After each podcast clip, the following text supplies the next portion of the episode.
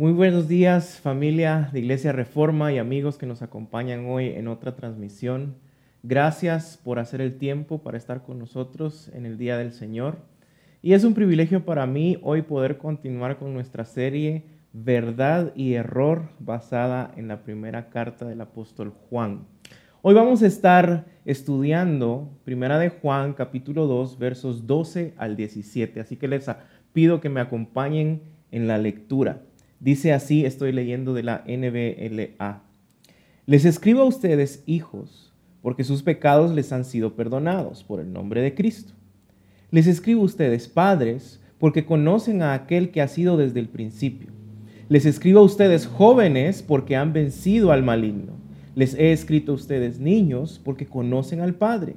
Les he escrito a ustedes, padres, porque conocen a aquel que ha sido desde el principio.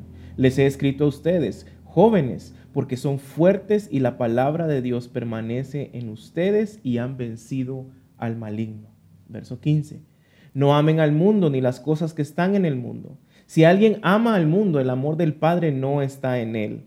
Porque todo lo que hay en el mundo, la pasión de la carne, la pasión de los ojos y la arrogancia de la vida, no proviene del Padre, sino del mundo. El mundo pasa y también sus pasiones, pero el que hace la voluntad de Dios permanece para siempre. Durante este tiempo de pandemia eh, me ha costado mucho distraerme. Generalmente yo me distraigo en las tardes, en las noches viendo deportes y los deportes pues fueron cancelados. Y hace poco eh, los volvieron a reinstituir y empezamos a ver deportes de nuevo. Pero en el tiempo en que no estaban los deportes que yo más disfruto ver, que es el béisbol y el básquetbol, eh, se adelantó el fútbol y empezamos a ver fútbol. Y a mí generalmente nunca me ha gustado ver el fútbol, no me ha llamado la atención, aunque sé que muchos ya me están juzgando por esto. Pero en mis redes sociales puse algo, eh, un dicho bastante chapín que dice, a falta de pan, tortillas, ¿no? Y puse la foto de un equipo famoso que estaba jugando e inmediatamente empecé a recibir preguntas y comentarios de por qué estás apoyando este equipo, el otro equipo es mejor. Eh, y, personas que sí le van a ese equipo me decían qué bueno y me empezaban a dar datos, historia, porque pues en ese tema yo no sé mucho, ¿no? De, fútbol y de este equipo en particular. Pero me daban nombres, historia, campeonatos, datos interesantes, me daban toda clase de estadísticas, eh, historias relevantes sobre este equipo. Y esto solo me sirvió de alguna manera para comprobar algo que ya todos sabemos, ¿no? Eh, que la lealtad que muchos de nosotros tenemos hacia esos equipos es bastante intensa. Muchos llegan al punto de pelearse e insultar en redes sociales bastante fuerte cuando están jugando. Otros llegan al punto en donde no les importa sus relaciones, su familia, sus amigos, con tal de, de seguir dando su lealtad a este equipo. Y otros que yo personalmente he visto y lo he comentado también llegan al punto de no importarles el llorar en público en un restaurante cuando su equipo pierde. Eh, y, están en esta eh, sube y baja de emociones, llorando y agarrando su camiseta y lamentándose y les importa poco la opinión de quienes los están, los están viendo. Otros con orgullo eh, al sentirse parte del equipo, llegan a decir frases como, los verdaderos hombres lloran por su equipo de fútbol, pero no por nadie más. Los verdaderos machos sí entienden la lealtad que le tenemos a los colores de la camiseta. Los verdaderos fanáticos nunca traicionarían los colores del club. Y el sentido de lealtad que puede generar en nosotros el amor hacia estos eh, equipos, hasta el deporte, es impresionante. Pero cuidado y lo hacemos con Dios. Cuidado y alguien nos ve llorar en público porque la presencia de Dios ha tocado nuestra vida. Cuidado y alguien nos escucha decir, mi pasión por Dios es grande y no me importa lo que piensen los demás. Porque entonces ya se vuelve algo ridículo.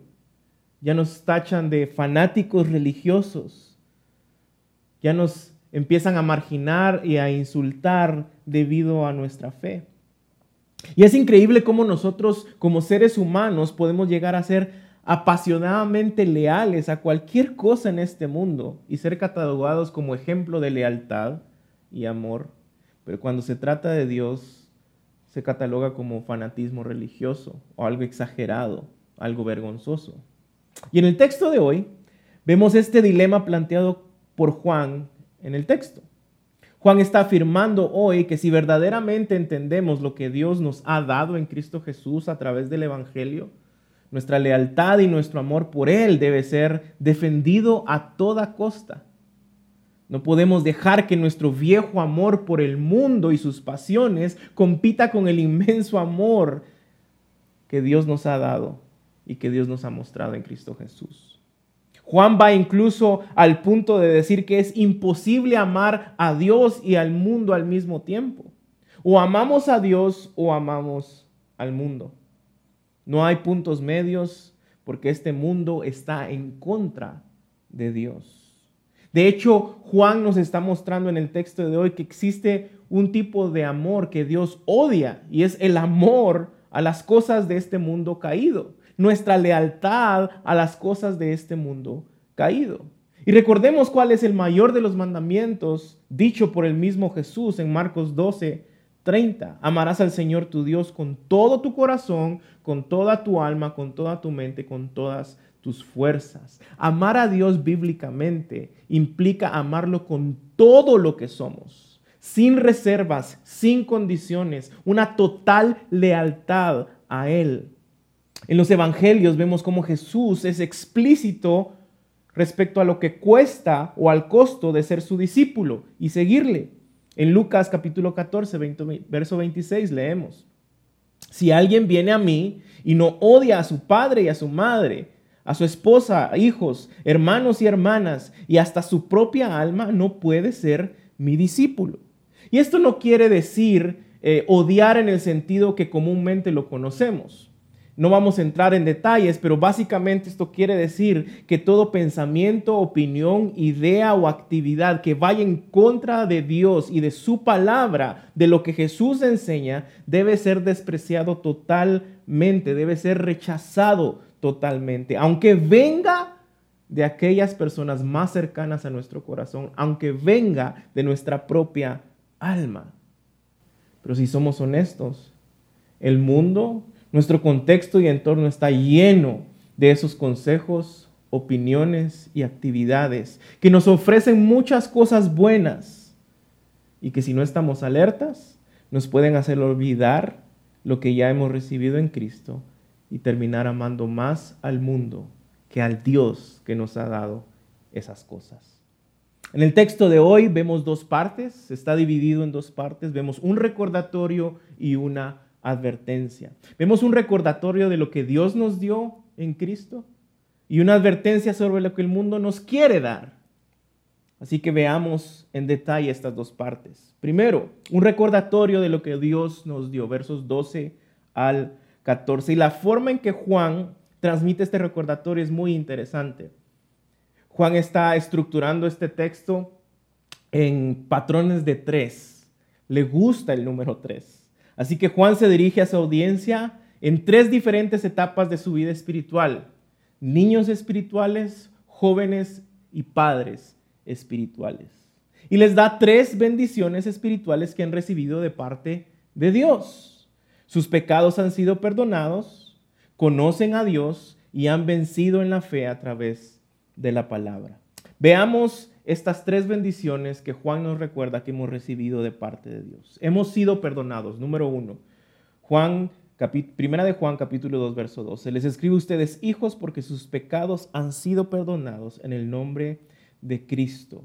Juan inicia con una verdad esencial y básica para todo cristiano. Hemos recibido perdón. Hemos sido perdonados. Y hace dos semanas estudiamos cómo la vida y la muerte de Jesús han hecho la obra para que nosotros podamos ser redimidos, aceptados por Dios. Por eso Juan usa la frase por el nombre de Cristo. Se refiere a la obra de Jesús, su vida perfecta, imputada a nosotros y su muerte propiciatoria que satisfizo la ira de Dios hacia nosotros. Esta es una verdad que no podemos dejar de recordar día a día, por muy básica que sea, por muy esencial que sea, a veces la tomamos a la ligera y olvidamos recordar esa verdad tan hermosa y tan profunda día a día. Esta es la noticia más hermosa para nosotros como cristianos. Dios nos ha perdonado. En Cristo nuestros pecados pasados, presentes y futuros han sido perdonados en la cruz del Calvario por la obra de Cristo. Y entender eso, hablábamos hace dos semanas, que nos hace responder en amor y obediencia a Él. Se nos hace fácil, ¿sí? No es tan complicado responder en amor y no por obligación cuando entendemos lo que Él ha hecho por nosotros. Colosenses 2, versos 13 y 14 dice, cuando ustedes estaban muertos en sus delitos y en la incircuncisión de su carne, Dios les dio vida juntamente con Cristo habiéndonos perdonado de todos los delitos, habiendo cancelado el documento de deuda que consistía en decretos en contra de nosotros y que eran y que nos eran adversos, y lo ha quitado de en medio clavándolo en la cruz. En Cristo y por Cristo hemos sido perdonados. La deuda fue pagada en la cruz del Calvario. Después, Juan nos recuerda que porque hemos sido salvos, ahora podemos conocer a Dios perfectamente. Hemos conocido a Dios, al Dios Trino, es la segunda bendición que Juan nos recuerda.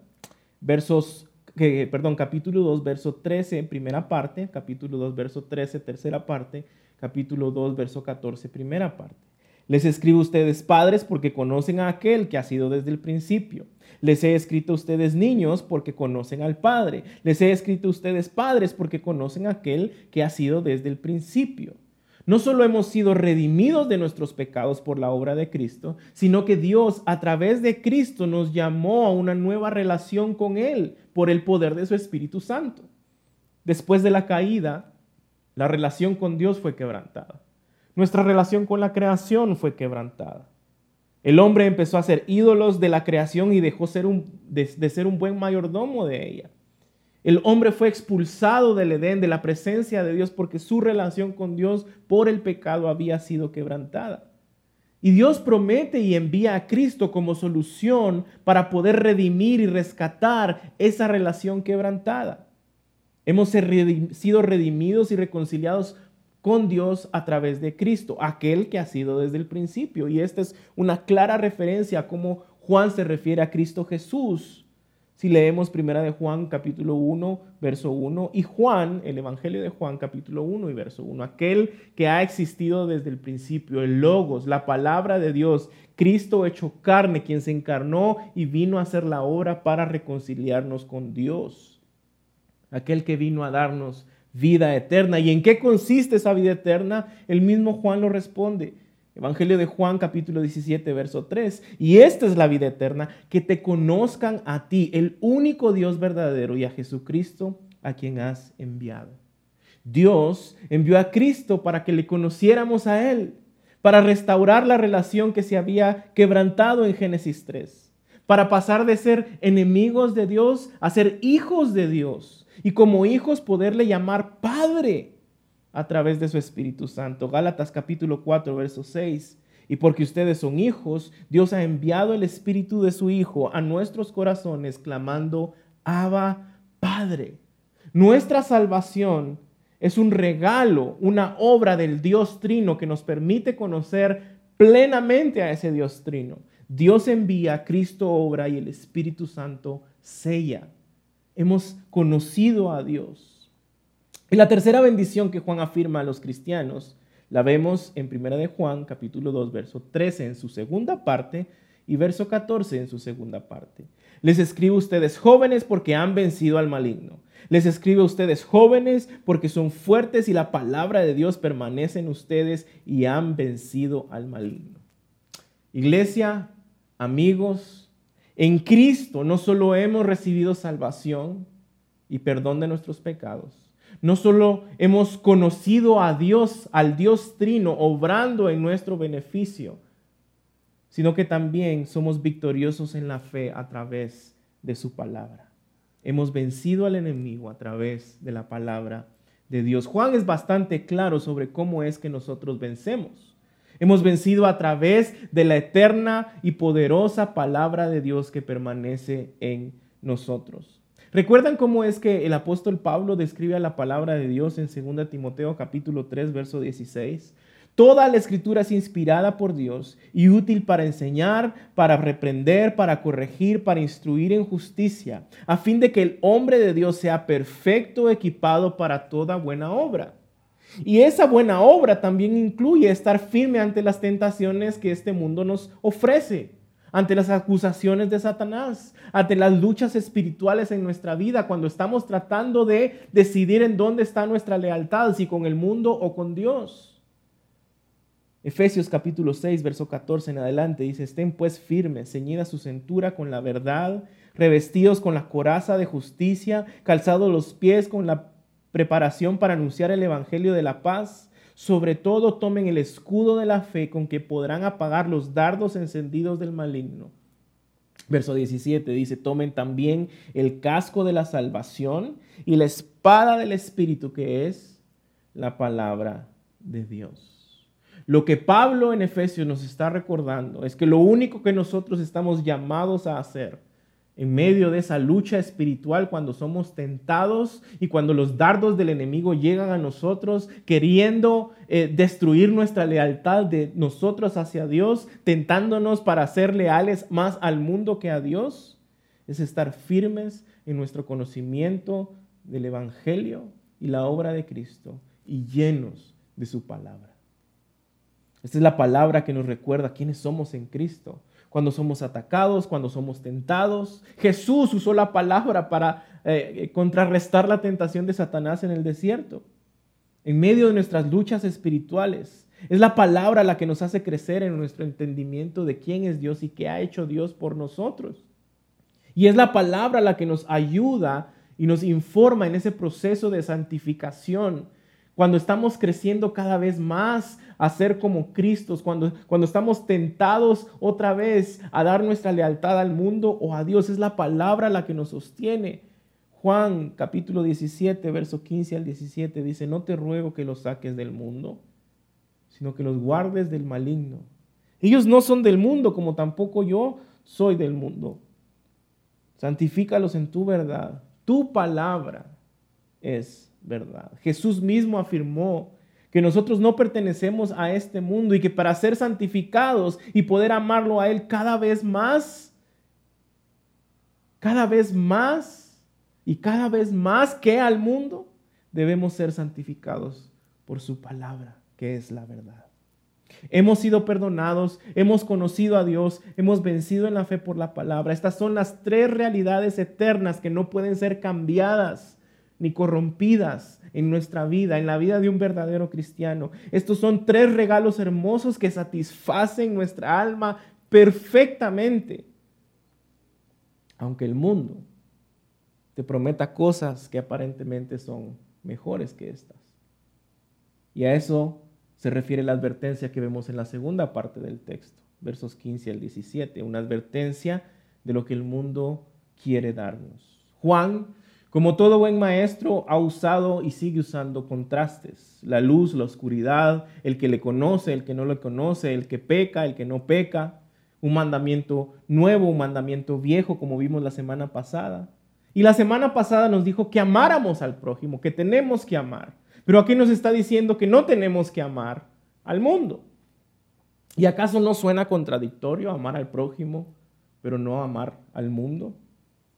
El mundo definitivamente es un peligro para el crecimiento y madurez espiritual que están experimentando los creyentes. Y creo yo que por eso Él se dirige a tres diferentes tipos de cristianos creyentes en tres diferentes etapas de su vida espiritual, desde niños, jóvenes hasta padres espirituales.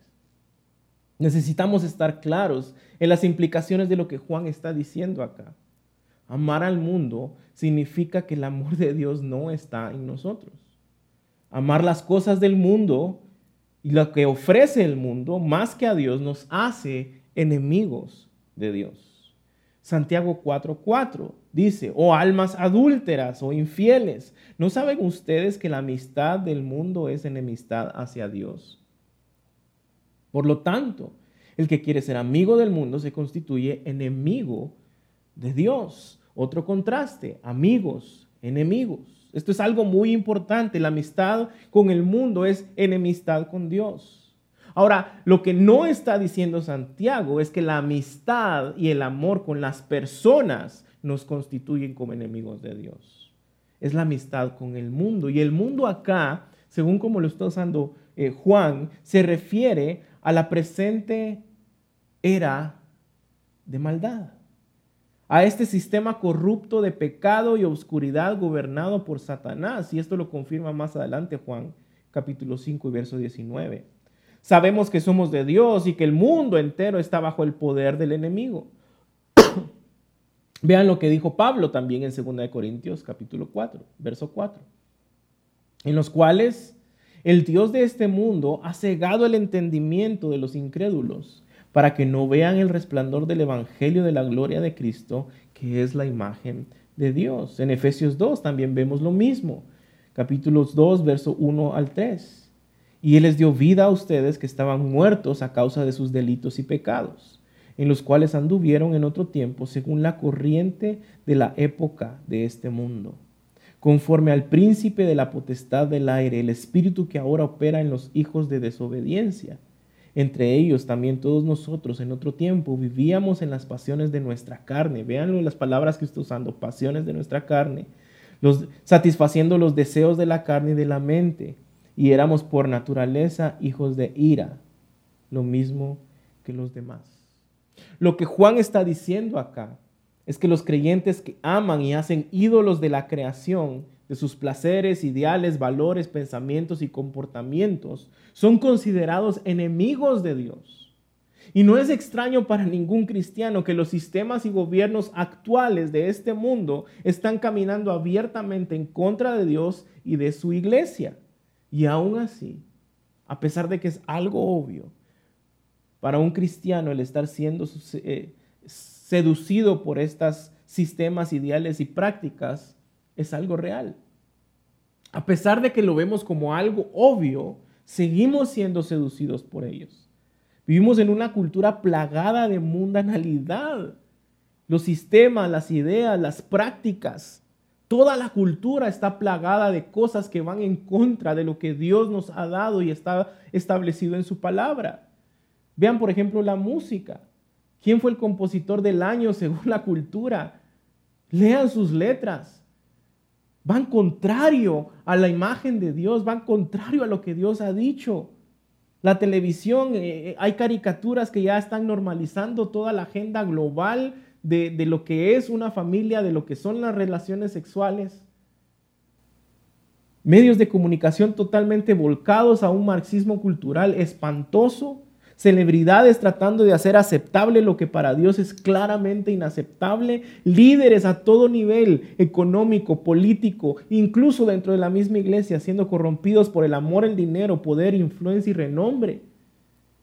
No es difícil en una cultura podrida y plagada de esta mundanalidad el ser seducidos por los placeres de la carne, de los ojos, y ser arrogantes en medio de todo creyendo que nosotros somos el centro del universo por lo que podamos adquirir y tener en este mundo. Y en este sistema mundano no afecta solo a individuos. No vemos los efectos solo en individuos cristianos, los estamos viendo también en la iglesia, en su deseo de ser relevante, en su deseo de ser todo amor y no juzgar a nadie, en su deseo de estar de no estar en el lado equivocado de la historia, y terminan abrazando ideas, sistemas y valores que van en contra de la misma palabra de Dios. Así que tenemos que estar vigilantes. Y para eso Juan nos advierte de otra vez de tres cosas que el mundo quiere darnos, pero no puede dárnoslas. El mundo, número uno, no puede darte lo que tú necesitas. Verso 15. No amen al mundo ni las cosas que están en el mundo. Si alguien ama al mundo, el amor del Padre no está en él. Medita en esto. ¿Qué es lo que más necesita y anhela el corazón humano? El amor. Ser amados. Amar y ser amado. Así que los objetos de nuestros afectos deben estar bajo las cosas correctas. para que nosotros podamos encontrar esa satisfacción que necesitamos. Lo que Dios diseñó perfectamente para llenar esa necesidad de amor es Él mismo. Esa necesidad de amor que tú tienes en tu corazón solo puede ser satisfecha perfectamente en el Dios que te creó, en el Dios que te hizo. Ni las mejores y más hermosas cosas de la creación fueron diseñadas para satisfacer los anhelos más profundos de tu corazón. Este mundo lleno de cosas maravillosas, personas maravillosas, experiencias maravillosas, no pueden darnos el amor que solo podemos encontrar en Dios mismo, el amor del Padre. Entonces, o amamos a la creación y ponemos nuestros afectos y esperanzas en ella, una creación que está corrompida, llena de mundanalidad, o ponemos nuestros afectos, amor y lealtad en Dios, en su amor como Padre. Lo segundo que el mundo ofrece pero no puede darnos es lo que promete en sí mismo. El mundo no puede darnos lo que promete. Primera de Juan, capítulo 2, verso 16, porque todo lo que hay en el mundo, la pasión de la carne, de los ojos y la arrogancia de la vida, no provienen del Padre, sino del mundo. Todo lo que te ofrece este mundo viene en sí mismo de un sistema que está corrupto, de un sistema que está quebrantado, de un mundo caído, lleno de pecado. Por ende, no puede satisfacer tu más grande necesidad espiritual.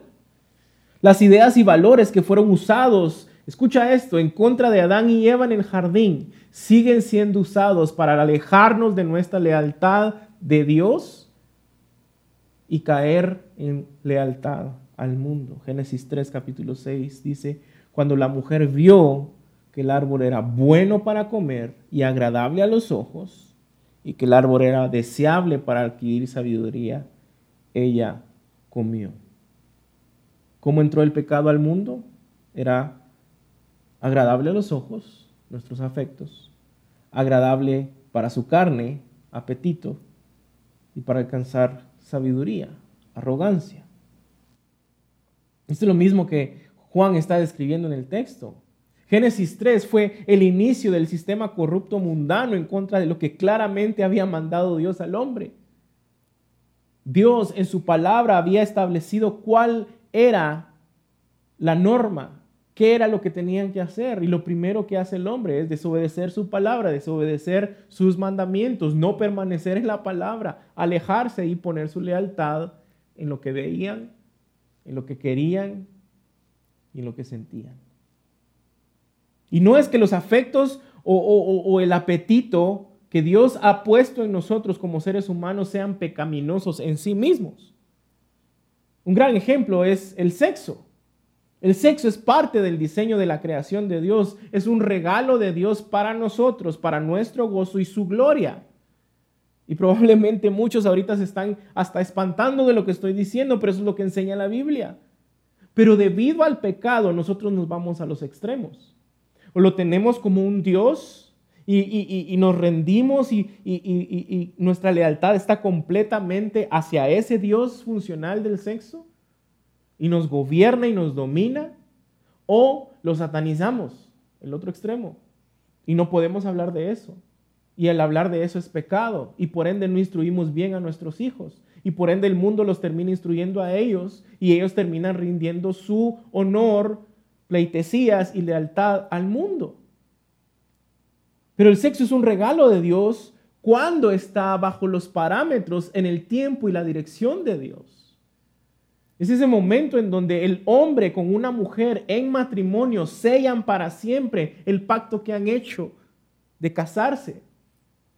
Es una bendición, es un regalo de Dios en su tiempo, en su momento y bajo las indicaciones de su palabra. Pero cuando salimos de su palabra, toda la creación se puede volver ídolos en nuestros corazones, a quienes al final tendemos a rendir nuestros corazones rendir adoración, derramar sangre ante ellos. Y terminamos siendo leales al mundo y no a Dios. Las cosas de este mundo se convierten en pecado cuando están fuera de los parámetros y mandamientos de Dios, quien los diseñó con un propósito específico. Debemos cuidar lo que nuestros ojos ven. Debemos cuidar lo que desea nuestro corazón después de verlo y debemos de cuidar lo que produce nosotros después de tenerlo. Piensen en David y en su pecado. Entró por su vista y eso hizo que deseara algo que estaba fuera de los parámetros y ordenanzas de Dios. Y eso terminó no solo en adulterio, sino en un asesinato. Iglesia, guarda tu corazón, guarda tus ojos, la pasión de la carne, la pasión de los ojos y por último menciona la arrogancia de la vida, la riqueza, las posesiones, cómo nos hacen arrogantes ante otros. Y te pregunto hoy, ¿cuál es tu meta en esta vida? ¿Cuál es tu ambición más grande en esta vida? ¿Es atesorar cosas? ¿Qué es eso que tu corazón más busca? ¿En qué inviertes más tu tiempo? en que la gente diga, wow, vean todo lo que tiene, sus carros, sus casas, su empresa, su puesto, su apellido, vean en dónde trabaja, con quién se junta, vean lo que ha logrado. ¿Será que ese es tu mayor sueño y ambición? Y aunque no lo digas, pero tus hechos hablan más que tus palabras. ¿Trabajas para vivir o vives para trabajar? ¿Qué haces con lo que Dios te da? ¿Lo acumulas cada vez más para ti? ¿Para que te admiren? O si Dios te ha bendecido y cada vez que te da más estás siendo más generoso con el prójimo y lo estás amando como nos mandó a hacer la semana pasada. Tu anhelo es tener más riquezas para poder ser amado y reconocido o es conocer y amar a Dios cada día más a pesar de lo que te pueda dar y encontrar en Él tu identidad que ha sido salvado, ha sido adoptado, ha sido justificado y está siendo santificado por el Dios creador del universo. ¿Es esa tu ambición en esta vida? El discipular a tu familia y enseñarles a caminar en el camino del Señor, a amarlo y a conocerlo más a través de su palabra? ¿O ni siquiera tienes cinco minutos para tú meditar en la palabra de Dios a diario? Y, y, no estoy diciendo que está mal tener cosas. No estoy diciendo que el tener cosas es señal de pecado. No. No está mal tener cosas, lo malo es que las cosas te tengan a ti. No es malo soñar con un buen trabajo y buscarlo. No es malo soñar con una buena casa y trabajar por ella. No es malo estudiar y sobresalir en tu profesión, pero toma muy poco tiempo para que estas cosas y estas posesiones nos terminen poseyendo a nosotros. Y luego lo que por gracia de Dios tú has logrado se vuelve tu identidad y no lo que Dios te ha dado en Cristo, como lo explicó Juan en la primera parte. Y lo que tú tienes y tus posesiones se vuelven la herramienta para sentirte más que otros. Se vuelven eso que te hace sentir valioso. Ya no es el amor de Dios, ya no es el que ha sido perdonado, ya no es que le has conocido, ya no es el vencer a través de su palabra, no, es lo que tú has logrado y tú eres el centro de la historia. Es tu título, son tus posesiones, es tu estatus económico.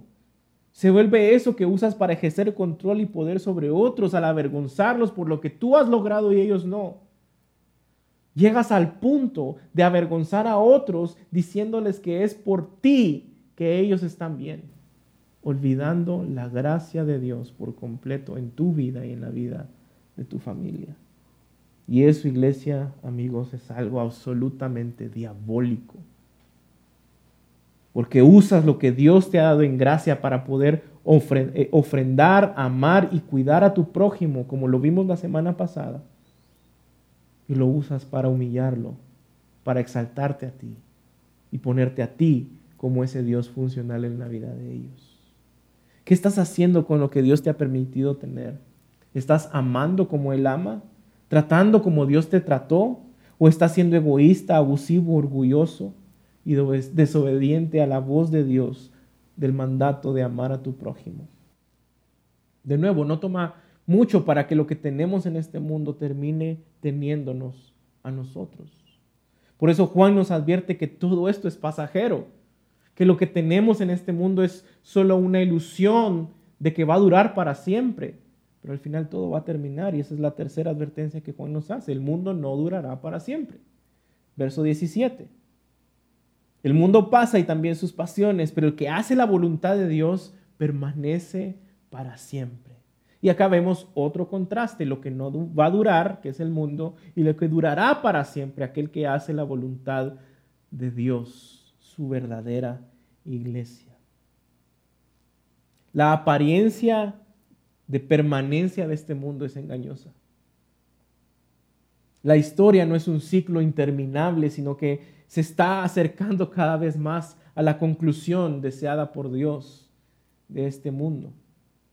Primera de Juan capítulo 2, verso 8, lo vimos la semana pasada, dice, les escribo un nuevo mandamiento, el cual es verdadero en Él y en ustedes, porque las tinieblas van pasando y la luz verdadera, Jesucristo, ya está alumbrando.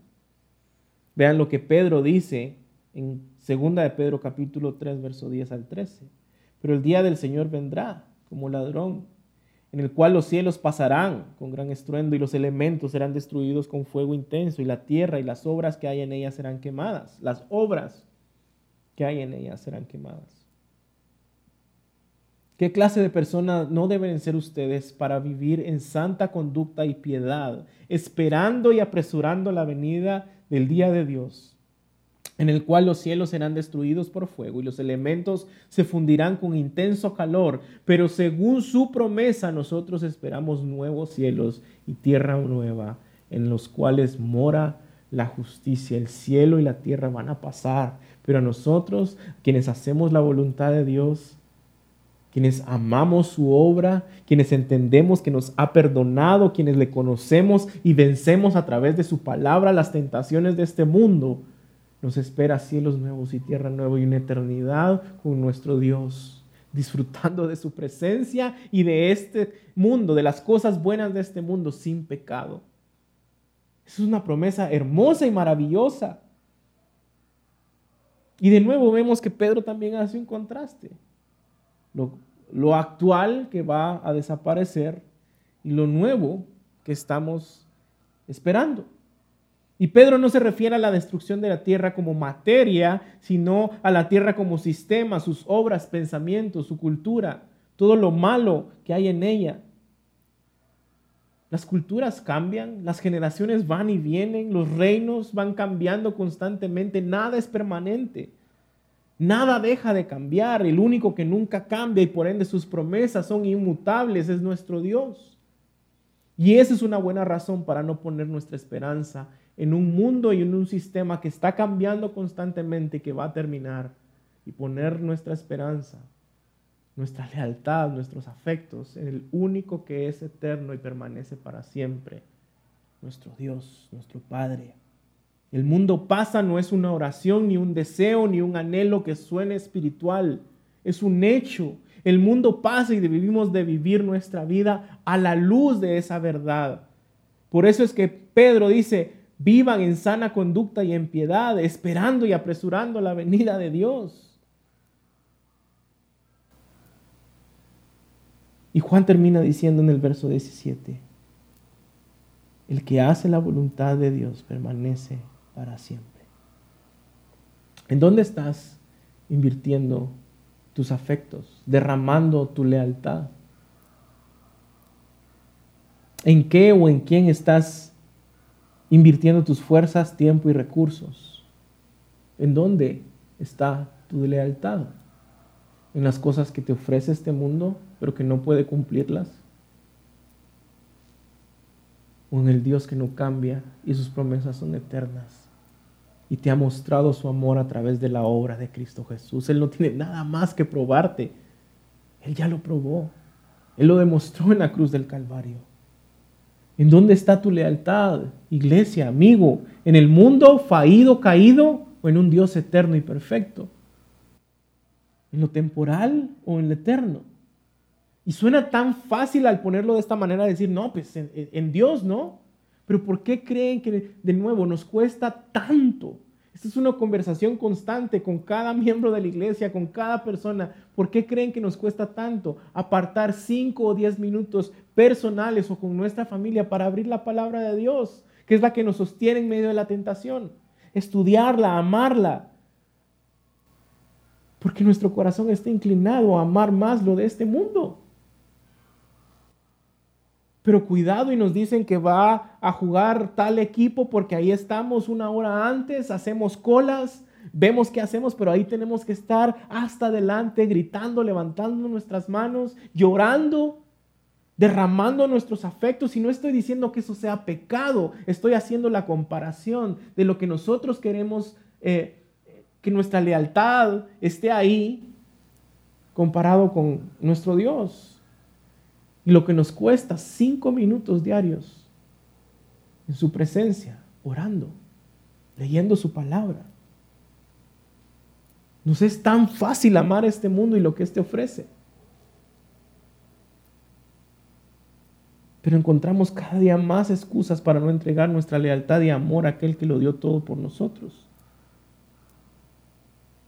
Cinco minutos, diez minutos personales con tu familia nos cuesta tanto es una clara indicación de nuestra naturaleza, de inclinarnos a los placeres de este mundo, que no son pecado en sí mismos, pero que los desbalanceamos completamente al no poner a Dios como nuestra prioridad, a no poner a Dios como sombría de todas las cosas, a no tener nuestra lealtad primero a Él que a las cosas que nos puede ofrecer este mundo.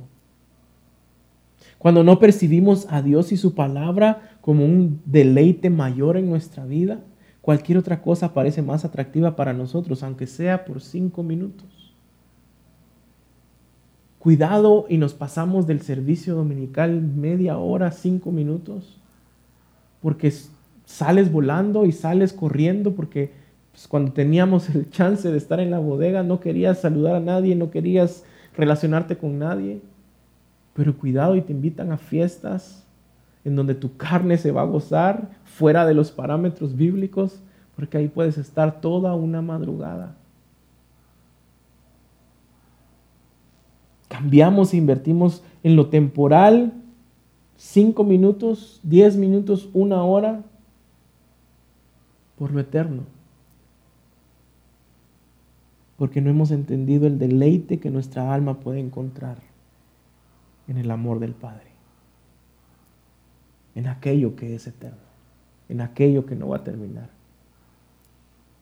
David Guzik dice en su comentario, con regularidad estamos en contacto con tres cosas eternas, el Santo Espíritu de Dios, la gente que nos rodea y las eternas palabras registradas en el libro que tienes en tu mano, refiriéndose a la Biblia. El invertir tiempo, atención y costo a estas cosas pagará dividendos ¿Estás amando a tu prójimo como vimos la semana pasada? ¿Estás invirtiendo tiempo en tu prójimo?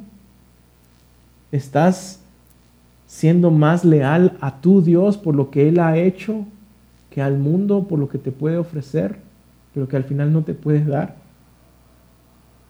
¿En dónde está tu amor? ¿En dónde está tu lealtad? No podemos vivir en el reino de Dios siguiendo, eh, dándole prioridad a las cosas del mundo de las tinieblas. Colosenses 1, capítulo, capítulo 1, verso 13 dice, porque Él nos liberó del dominio de las tinieblas y nos trasladó al reino de su Hijo amado. Dios, a través de la obra de Cristo, por el poder de su Espíritu Santo, nos ha trasladado del reino de las tinieblas al reino de la luz de Cristo Jesús. Y va a tomar un tiempo en que esos afectos terrenales del mundo de las tinieblas, del reino de las tinieblas, vayan madurando y vayan creciendo en un afecto y lealtad y amor profundo por las cosas de Dios. Va a tomar un tiempo. Y creo que por eso Juan es específico en detallar estas tres etapas de la, de la madurez cristiana, desde un niño que acaba de conocer al Señor hasta un padre espiritual que entiende perfectamente la obra que Dios ha hecho en ellos. Lo que Juan dice hoy en el texto es sí, va a tomar tiempo. Unos son más maduros que otros, pero tenemos que tener muy claro lo que Dios nos ha dado para poder caminar en lealtad a Dios. Esa es la base para vivir en obediencia, entender lo que Él hizo y responder en amor y en obediencia a ello, no por miedo, sino por amor y saber lo que este mundo te está ofreciendo y estar alerta a los deseos de nuestra carne, a lo que vemos y al orgullo de las posesiones. Así que hoy, especialmente hoy, antes de participar de la Santa Cena, yo te invito a que medites en dónde está tu corazón, en dónde está tu lealtad. Medita en dónde están tus afectos, en dónde están tus anhelos.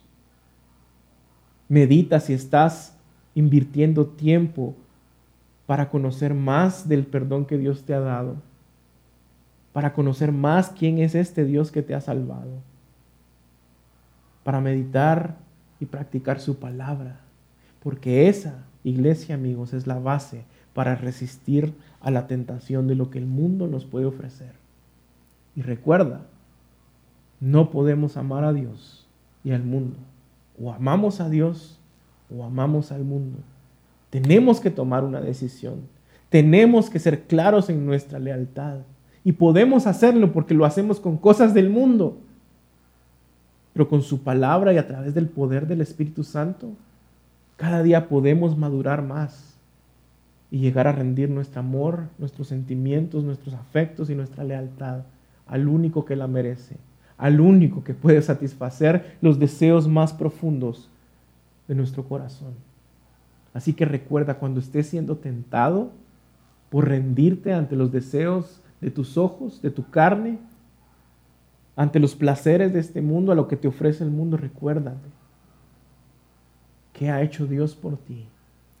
¿Quién es este Dios que te ha amado? ¿Qué es lo que Él ha hecho? Y recuerda invertir tiempo en su palabra. Su palabra es la que nos santifica porque su palabra es la verdad. Y así podremos estar con Él para siempre, aunque este mundo termine.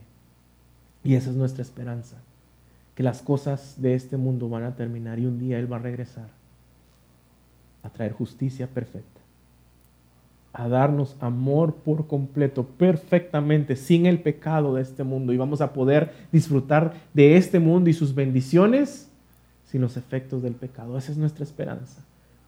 Este mundo va a pasar pero su palabra, sus promesas y Él, su iglesia, permanecerán para siempre.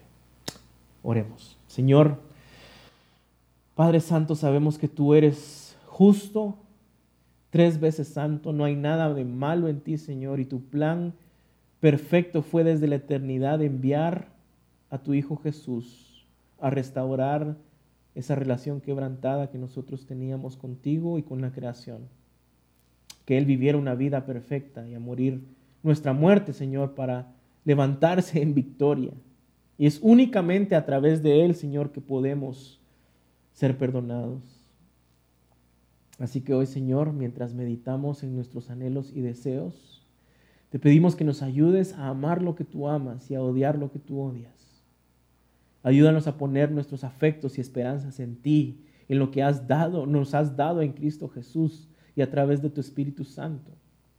Permítenos, Señor, preocuparnos más por lo que tú has dicho que por lo que diga el mundo. Queremos amarte a ti, Señor, por lo que tú eres y lo que has hecho y odiar todo lo que el mundo puede ofrecernos, haciéndonos creer que es mejor que lo que tú nos puedes dar. Anhelamos permanecer y habitar en ti a través de tu palabra. Concédenos hambre y sed de ti. Concédenos hambre y sed por tu palabra, Señor para poder ser transformados como tu palabra lo indica, a la imagen de Cristo cada día más y poder seguir madurando espiritualmente y estar firmes ante la tentación y deleites que este mundo puede ofrecernos. Perdónanos, Señor, por ser leales al mundo y no a ti. Límpianos con hisopo, purifica nuestros corazones. Es en Jesús y por sus méritos que oramos y sabemos que nos escuchas. Amén y amén.